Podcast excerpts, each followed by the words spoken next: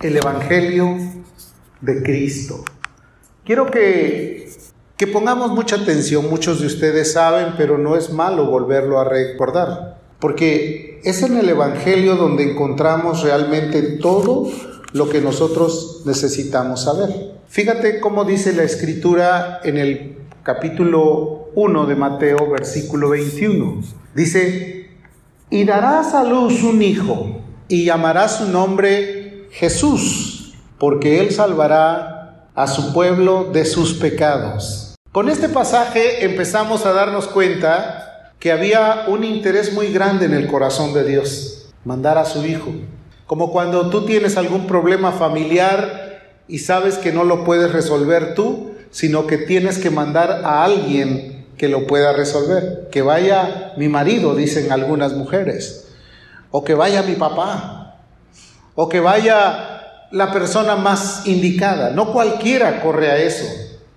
Bueno, Dios, teniendo toda la intención de ayudarnos, dice la Biblia, envió a su Hijo y le puso un nombre Obviamente dice que es el nombre que es sobre todo nombre, que no hay otro nombre bajo la tierra, ni, en la, ni arriba en los cielos, ni abajo en la tierra en el que podamos ser salvos, sino en Jesús. Y ya con eso le dio el distintivo y llamará su nombre Jesús, que quiere decir Jehová es salvación. Dice, porque Él, nadie más, Él salvará a su pueblo de su pecado de sus pecados, no de su pecado, de sus. Quiere decir que el Dios del cielo, viendo que la humanidad no solamente practicó uno, sino muchos, dijo, enviaré a la solución para que Él redima, para que Él libere, para que Él pague el costo de todos los pecados que se han cometido sobre la faz de la tierra. Y Él dice, perdonará al pueblo de sus pecados. El Evangelio también significa la buena noticia, es una noticia que llegó para todos nosotros. La humanidad la ha menospreciado porque no podemos negarlo. Si la humanidad hubiera apreciado esa buena noticia, este domingo todo el mundo estaría cobijado bajo un lugar como este llamado iglesia o un grupo donde estuvieran escuchando la palabra y pudieran estar rindiendo un tiempo para poder saber qué es lo que Dios quiere para ellos. Sin embargo, dice la Biblia que a lo suyo vino y los suyos no le recibieron. Vino al mundo y por el mundo fue rechazado, ¿cierto o no cierto? A Jesús solamente se le busca en los días de fiesta, en los días donde se conmemoran ciertas cosas que en ocasiones no tienen nada que ver con la realidad del Evangelio sino unas festividades que pueden producir solamente alegrías momentáneas o superfluas en el corazón del hombre. El contenido es que ese mensaje ha sido desapercibido, no ha llegado al corazón como se debe. Esa noticia era algo expectante, algo que realmente la humanidad necesitaba oír. Hoy el mundo está consternado por los acontecimientos que hay sobre la faz de la tierra. Hay muchos. Y mañana a lo mejor viene otro más. Y pasado otro mejor. Hoy decía la maestra, cuando las cosas están en calma hay que esperarse porque a lo mejor viene algo diferente. Claro, todos los días el hombre tiene que presentar o enfrentar su propio afán. Un afán a veces una tragedia, a veces un conflicto inesperado, pero quiero decirte que cuando uno está en Cristo, obviamente tiene una victoria asegurada.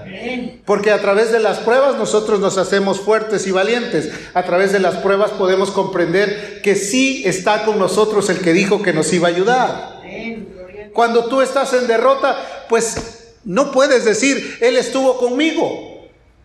A lo mejor fuiste tú quien te alejaste de Él, porque Él prometió y Él no es hombre para mentir, ni hijo de hombre para arrepentirse. Si dijo, yo voy a estar contigo, créelo de todo corazón que Él va a estar contigo. Amén. Que no te va a dejar ni te va a desamparar. Entonces, es importante saber que el Evangelio es la buena nueva o la buena noticia. Si en el mundo todos los días hay una mala noticia, hay una información que causa cierto miedo, cierta expectación, ciertos conflictos, hay una noticia que siempre tratará de darte a ti una visión de esperanza, de alegría y también de sustento para tu alma. El ser humano fue creado por Dios a su imagen y semejanza. En el huerto de Edén, a Dios le plació formar al hombre y vio que era bueno, dice la escritura. O sea, todo lo que Dios hizo es bueno, pero cuando creó al hombre dijo y vio que era bueno. Entonces hizo caer en sueño profundo a Adán, desprendió de su costado un pedazo de, de masilla, armó a una mujer y le dijo, ahora esta será tu compañera, varona. ¿Por qué razón pensó esto? Porque Dios en su inteligencia, en su sabiduría, pero en su amor, dijo, no es bueno que el hombre esté solo. Le voy a dar ayuda idónea. Y preparó un completo equipo de trabajo entre el hombre y la mujer. Quiere decir que Dios creó y formó las cosas y lo más importante es que dijo, y fue bueno para Dios. Le pareció agradable lo que hizo. Cuando tú vas y te miras al espejo, acuérdate lo que dijo Dios, fue bueno lo que Dios hizo. Aunque a veces dices, pues no me creo tan bueno, no me siento tan bueno. Bueno, Dios dijo, fue bueno lo que él hizo. Dios hizo al hombre en una actitud completa buena. Dice la Biblia, he aquí solamente he hallado que Dios hizo al hombre, ¿qué? recto. Quiere decir, cuando lo formó, lo formó plenamente maravilloso. Dice, pero ellos buscaron sus propias perversiones. Entonces empezamos a darnos cuenta que es el hombre el que realmente ha buscado desperfeccionar el camino perfecto de Dios. No fue Dios, es el hombre el que ha tratado de buscar cosas de acuerdo a sus conceptos, a sus ideologías, a lo que ha aprendido a lo largo de la historia. Porque cuando nosotros venimos a Jesús, nos damos cuenta que habíamos equivocado nuestro camino, ¿cierto o no es cierto? Ya no estamos en el camino correcto donde debíamos de haber estado, aunque Dios el día que nos creó fue a su imagen y semejanza y nos hizo perfecto. ¿Qué fue lo que pasó entonces? Muy sencillo. Romanos dice que todos se desviaron. A una se hicieron qué? Inútiles. Todos. No, no, no fue nada más unos cuantos. O no fue alguien que dijo, oh, es que este se hizo muy inútil. No, todos. Nos desviamos, nos hicimos inútiles y dice, no hay quien haga lo bueno y no hay ni siquiera uno.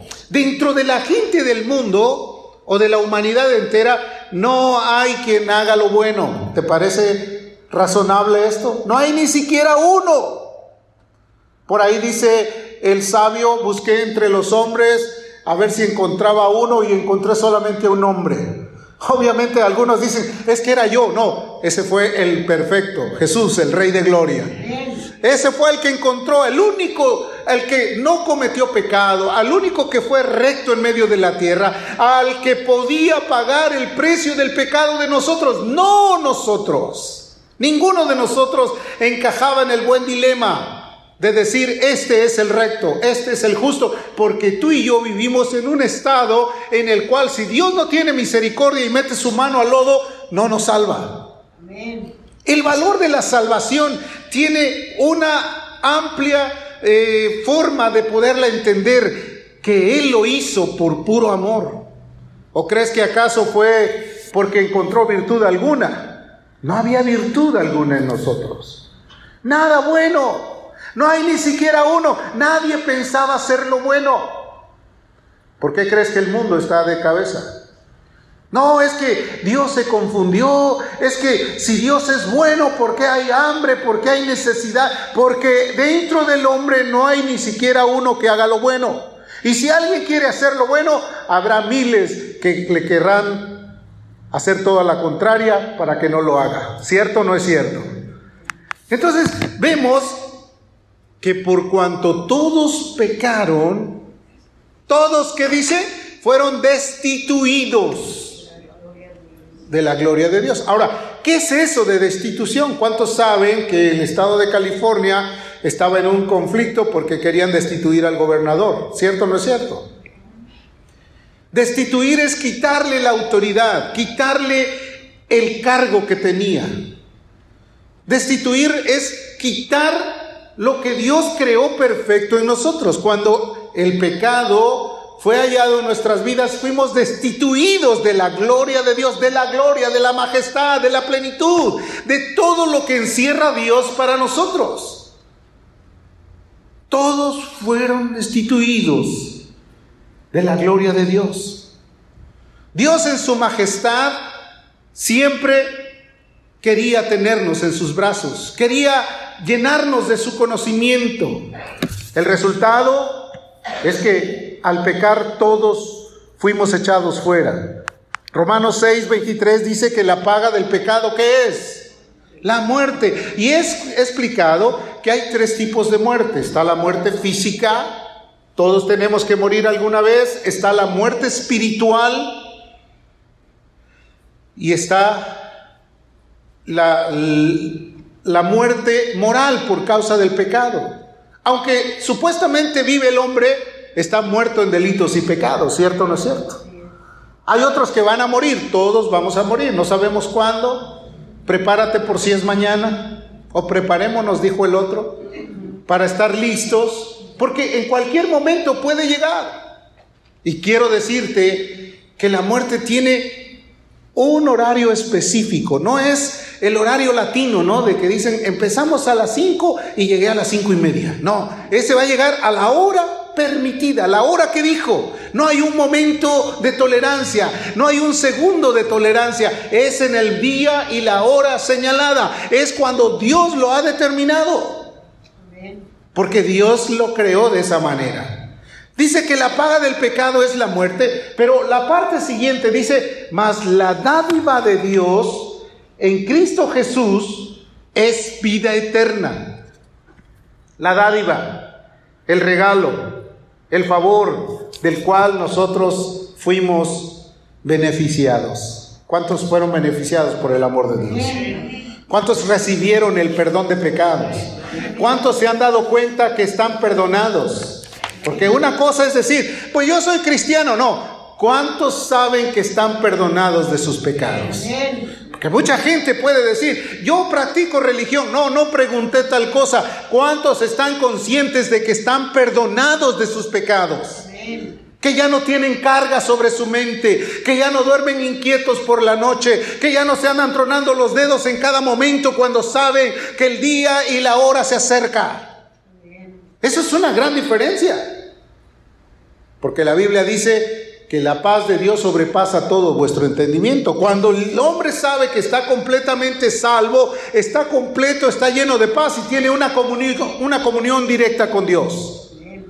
Sabe que en cada momento puede acercarse a Él, puede hablar con Él, puede relacionarse, puede tener un buen diálogo y es escuchado y aparte recibe lo que Dios quiere. Mucha gente dice, yo tengo mucho que no he escuchado la voz de Dios. Y si seguimos así, ni la escucharemos. Hasta el día de la sentencia, cuando diga, no te conozco. Qué terrible sería ese momento. Dios es bueno y su misericordia es también para siempre. Entonces, ¿por qué la paga del pecado es la muerte? Dios mismo, cuando vio esto, dice la escritura, que Dios entregó al hombre a todos los complejos de este mundo. Dice, por lo cual también Dios entregó a la inmundicia en las concupiscencias de sus corazones, de modo que deshonraron entre sí sus propios cuerpos.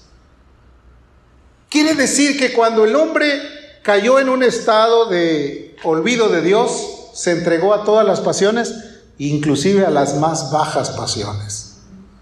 Deshonraron su propio cuerpo. ¿Tú crees que el que toma no deshonró su cuerpo?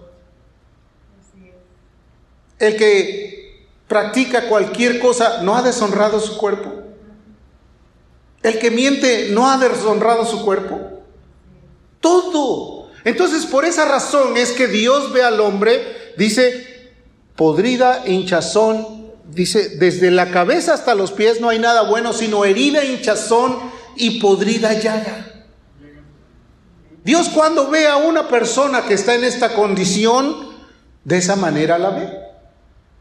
A lo mejor ese día se bañó, se perfumó y todo, pero Dios lo ve de esa manera. ¿Por qué? Por la actitud, por el desarrollo de su vida, por los conflictos que ha tenido.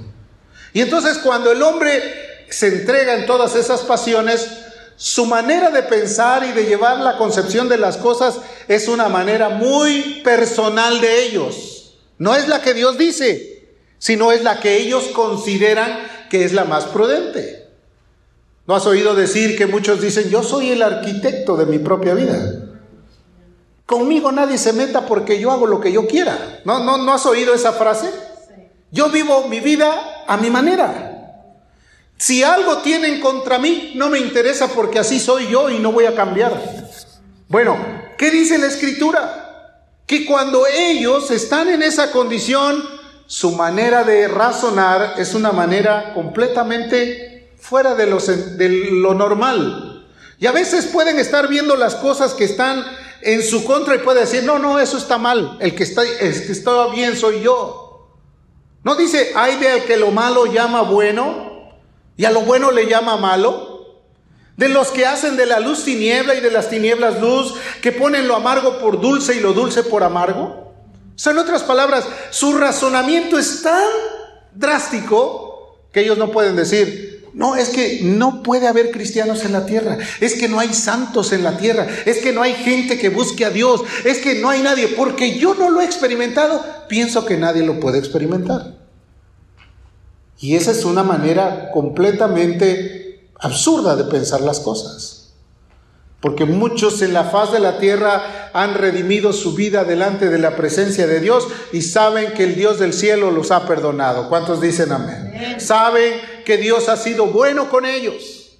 Que Dios los ha hecho caminar, los ha hecho entender, los ha hecho llegar a un profundo, eh, una profunda relación de, con Dios. En la Biblia encontramos muchos hombres, pero en la humanidad existen hombres que se relacionan muy rápido con Dios, que pueden tener una comunicación directa, que pueden saber lo que Dios quiere para ellos, que están conscientes que ellos dependen mucho de la voluntad de Dios. Y habrá otros que posiblemente no tienen ninguna idea de lo que es depender de Dios. Yo Creo que muchos dirán, yo soy así y, cada vez que yo quiera, pues nada más busco a Dios y ya con eso tengo todo. No. Separados de Él, ¿qué dice la Escritura? Nada podemos hacer. El pensamiento es muy ilógico cuando alguien llega a pensar así. Viendo Dios todo esto, dice que tuvo una actitud de rescate. Cada país en esta pandemia utilizó sus recursos para poder hacer un rescate por su población y por la economía que estaba a punto de irse al precipicio. Si no hubiese habido un rescate de parte de la autoridad o del gobierno, muchas cosas se hubieran venido a pique. ¿Cierto o no es cierto? Entonces empezaron a extender ciertas ayudas económicas para que la población americana pudiera tener un sustento para poder seguir viviendo en medio de un tiempo de contingencia, donde la gente tenía que estar encerrada. Pues esos principios no, los, no se le ocurrió a un senador o a un gobernador o a un presidente, esos principios están en la escritura. Son los principios básicos del corazón de Dios. Dios vio que no había solución para un hombre que estaba muerto en delitos y pecado y a él le plació en su misericordia suplir a alguien que viniera a ayudar a la humanidad.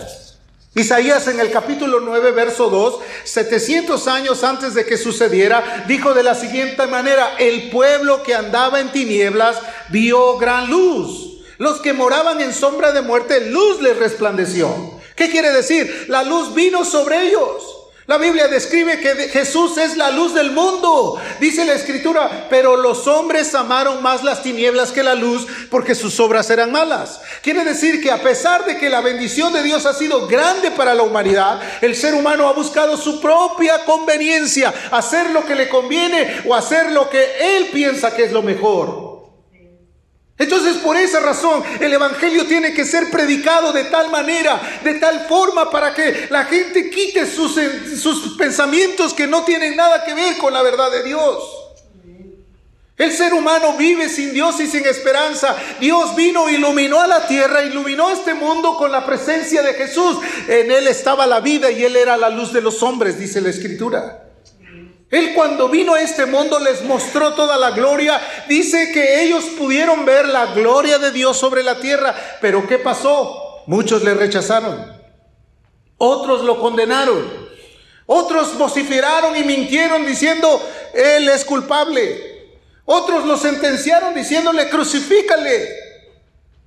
Porque no tenían la, la evidencia real, o más bien no quisieron ver la evidencia real de lo que Dios estaba haciendo.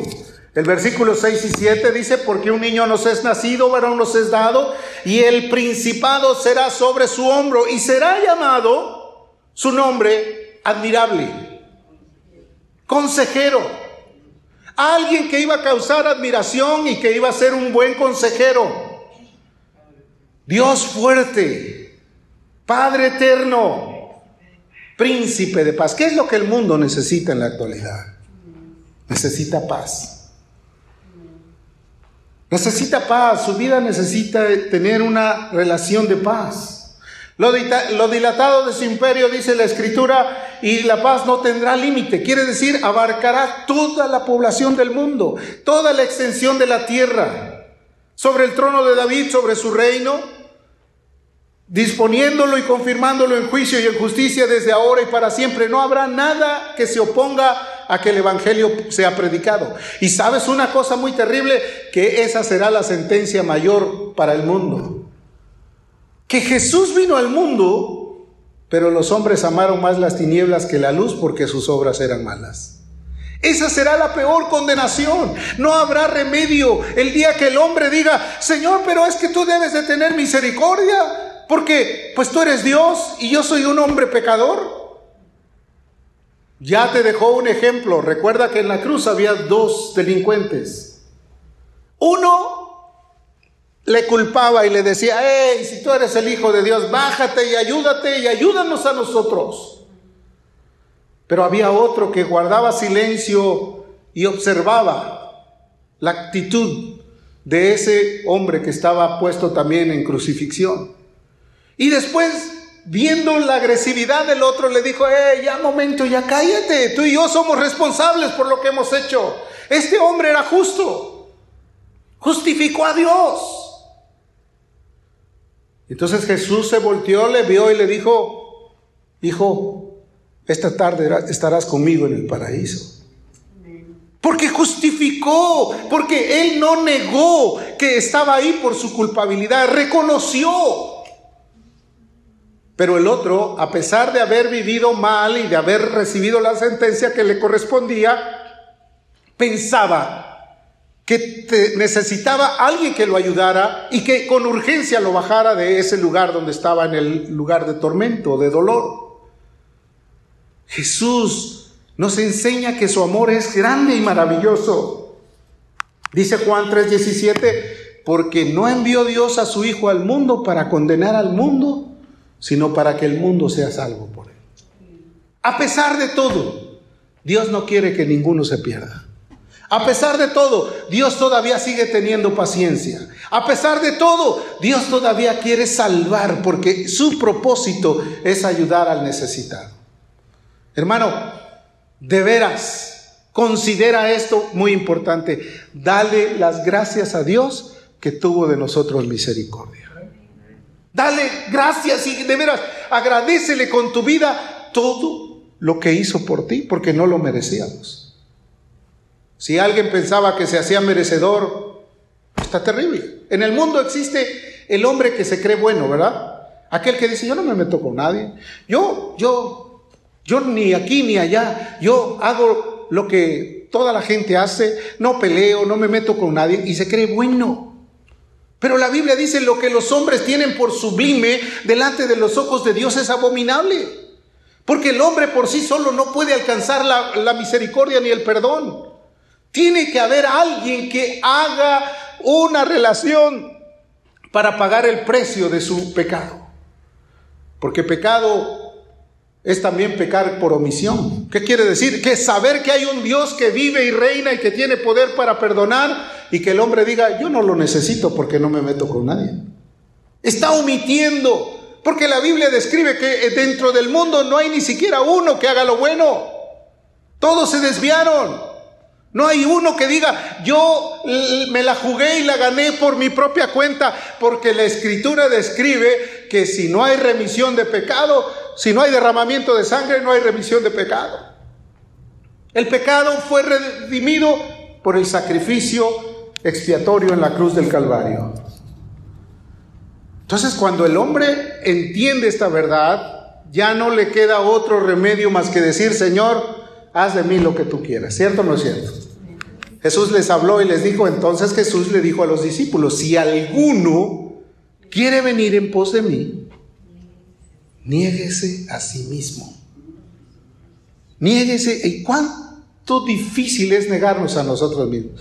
Me hicieron algo y vas a ver, me la vas a pagar. ¿No? Y, no se niega. No pone la mejilla de, ya la puse muchas veces. No es cierto. Y está esperando el momento, en el momento oportuno le voy a brincar y le voy a ganar.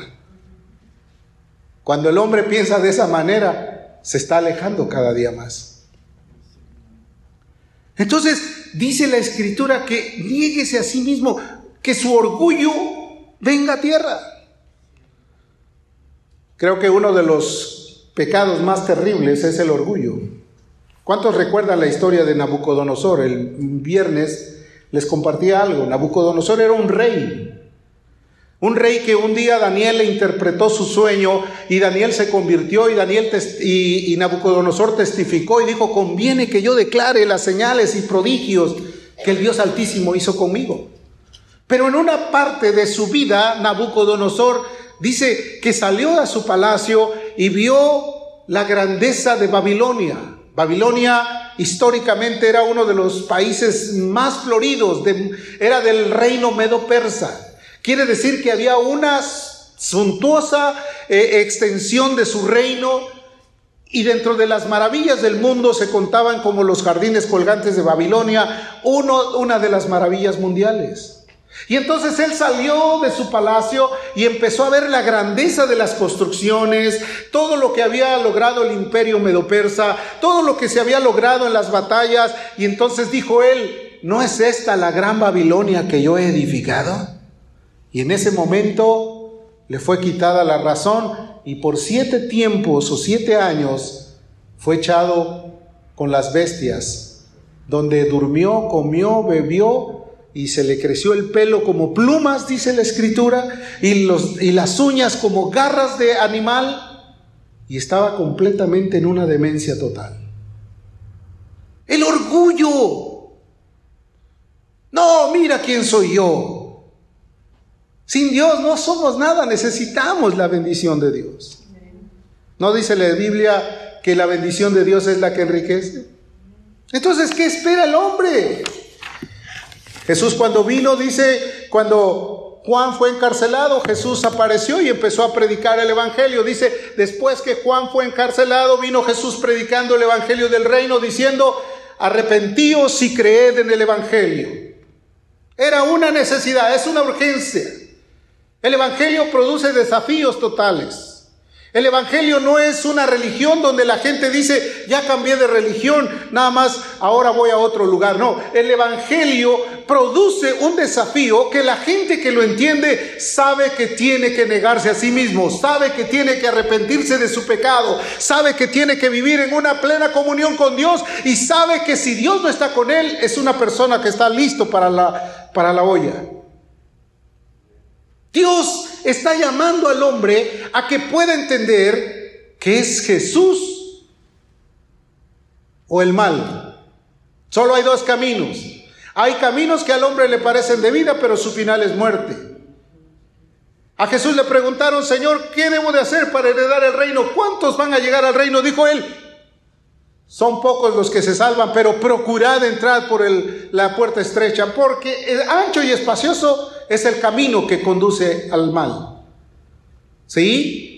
Porque ahí no hay requisitos, ahí no hay encomiendas, ahí no hay desafíos, ahí haz lo que tú quieras, sigue caminando por ese camino, pero el camino angosto y estrecho te dice, vuelve tu vida en comunión y en, comunión con Dios y en amistad con Dios, vuélvete en amistad con Él, reconcíliate con Él, renuncia a tu vida pasada, toma en verdad el llamado de Dios y haz que tu vida deseche todo lo que has cargado por mucho tiempo.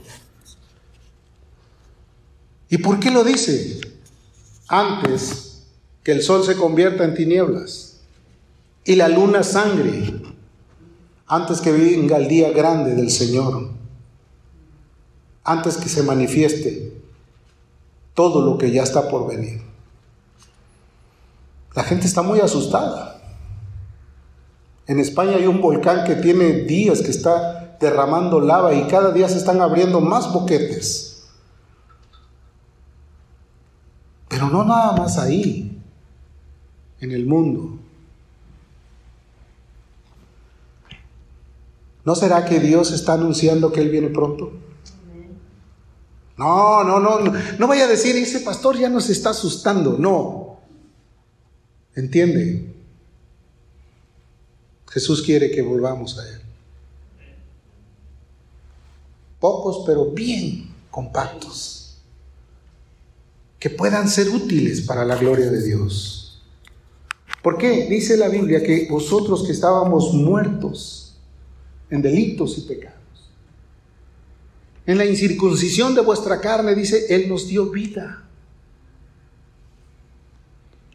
Nos perdonó. ¿Cuántos son perdonados? ¿Cuántos saben que Jesús murió por ustedes? ¿Cuántos han reconocido que su vida ahora nada más depende de Dios. Cuando el hombre sabe que su vida depende, no tiene pretextos, querido.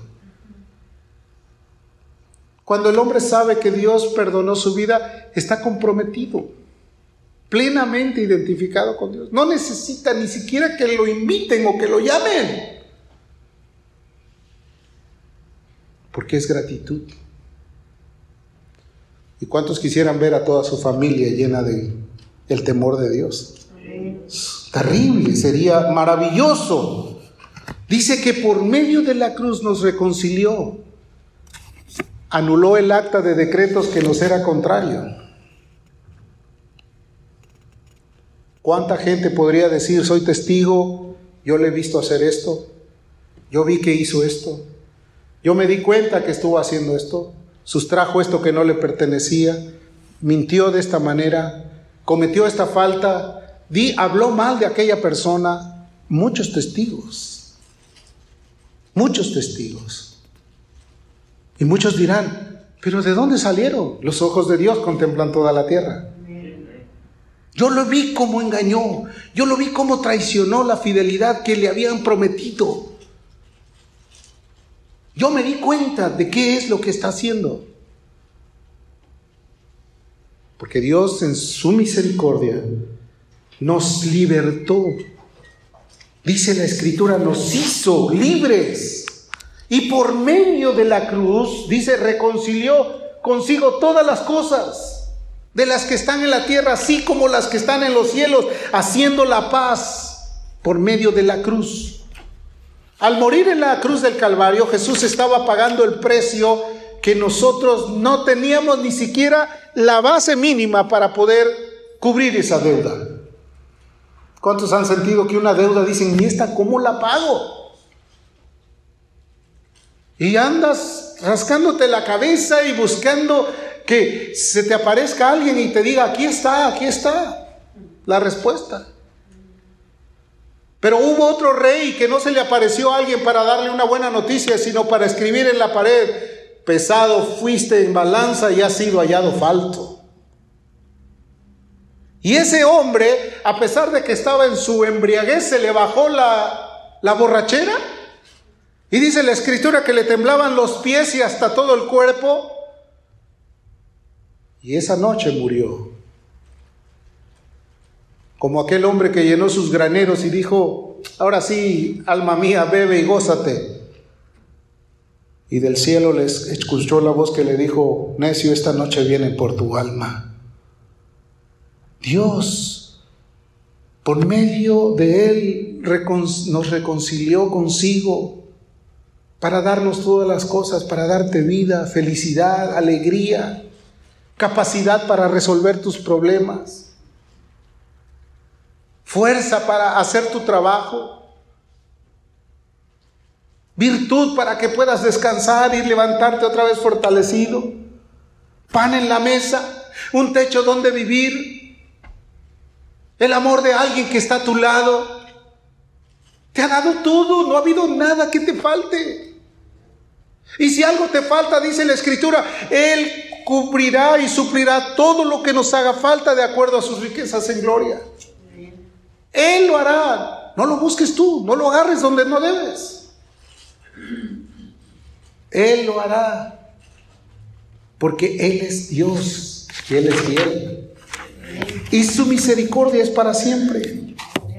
¿Y qué fue lo que costó? Pues costó el dolor y el sacrificio de un hombre, despreciado y desechado entre los hombres, varón de dolores, experimentado en quebrantos, y como que escondimos el rostro de él, como que decimos, no, esto no me conviene, ni siquiera levantamos los ojos, porque Dios nos está hablando. Y como que escondimos el rostro de Él, dice, le menospreciamos y no le estimamos. Ciertamente Él llevó nuestras iniquidades y sufrió nuestros dolores y nosotros le tuvimos por herido de Dios y abatido, mas Él herido fue por nuestras rebeliones, molido por nuestros pecados, el castigo de nuestra paz fue sobre Él y por su llaga, por el sufrimiento, por el dolor y el quebranto, Dice la escritura, fuimos nosotros curados.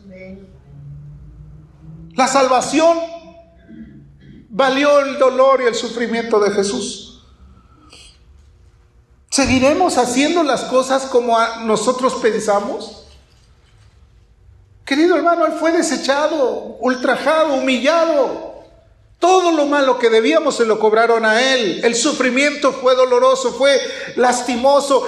Hay una escena terrible donde el dolor de Él era intenso.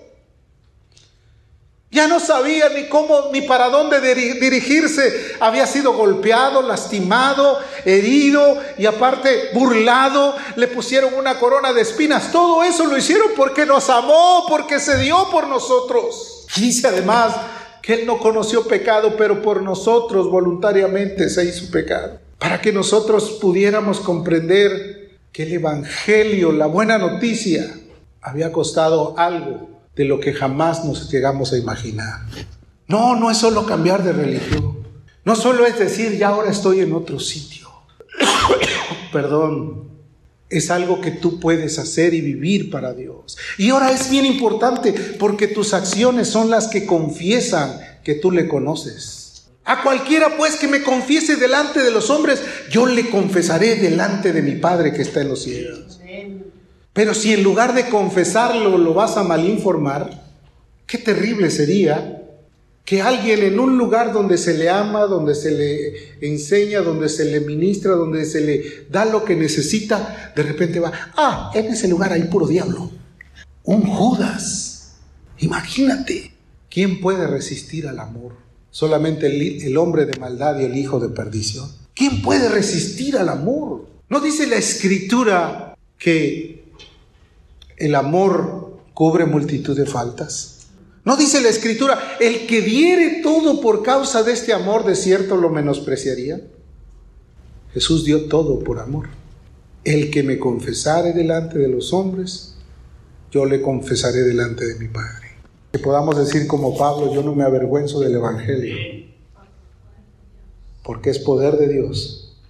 ¿Para qué? Para salvación a todo aquel que cree, al judío primeramente y también al griego. En, ese, en esa época solamente había alfa y omega, el principio y el fin, judíos y griegos, que era lo más lejano para lo que se conocía en ese momento. Para todo el mundo. Ahí entran los mayas, los anglosajones y todos aquellos que digan a mí no me contaron. También están ahí.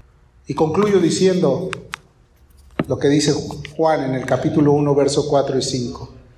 En él estaba la vida y él era la luz de los hombres. La luz en las tinieblas resplandece y las tinieblas no resplandecieron delante de él. Hermanos, el Evangelio de Cristo debe de ser predicado. El Evangelio de Cristo debe de ser entendido. El Evangelio de Cristo debe de ser acariciado en el alma. El Evangelio es poder de Dios para salvación. Cierra tus ojos un momento.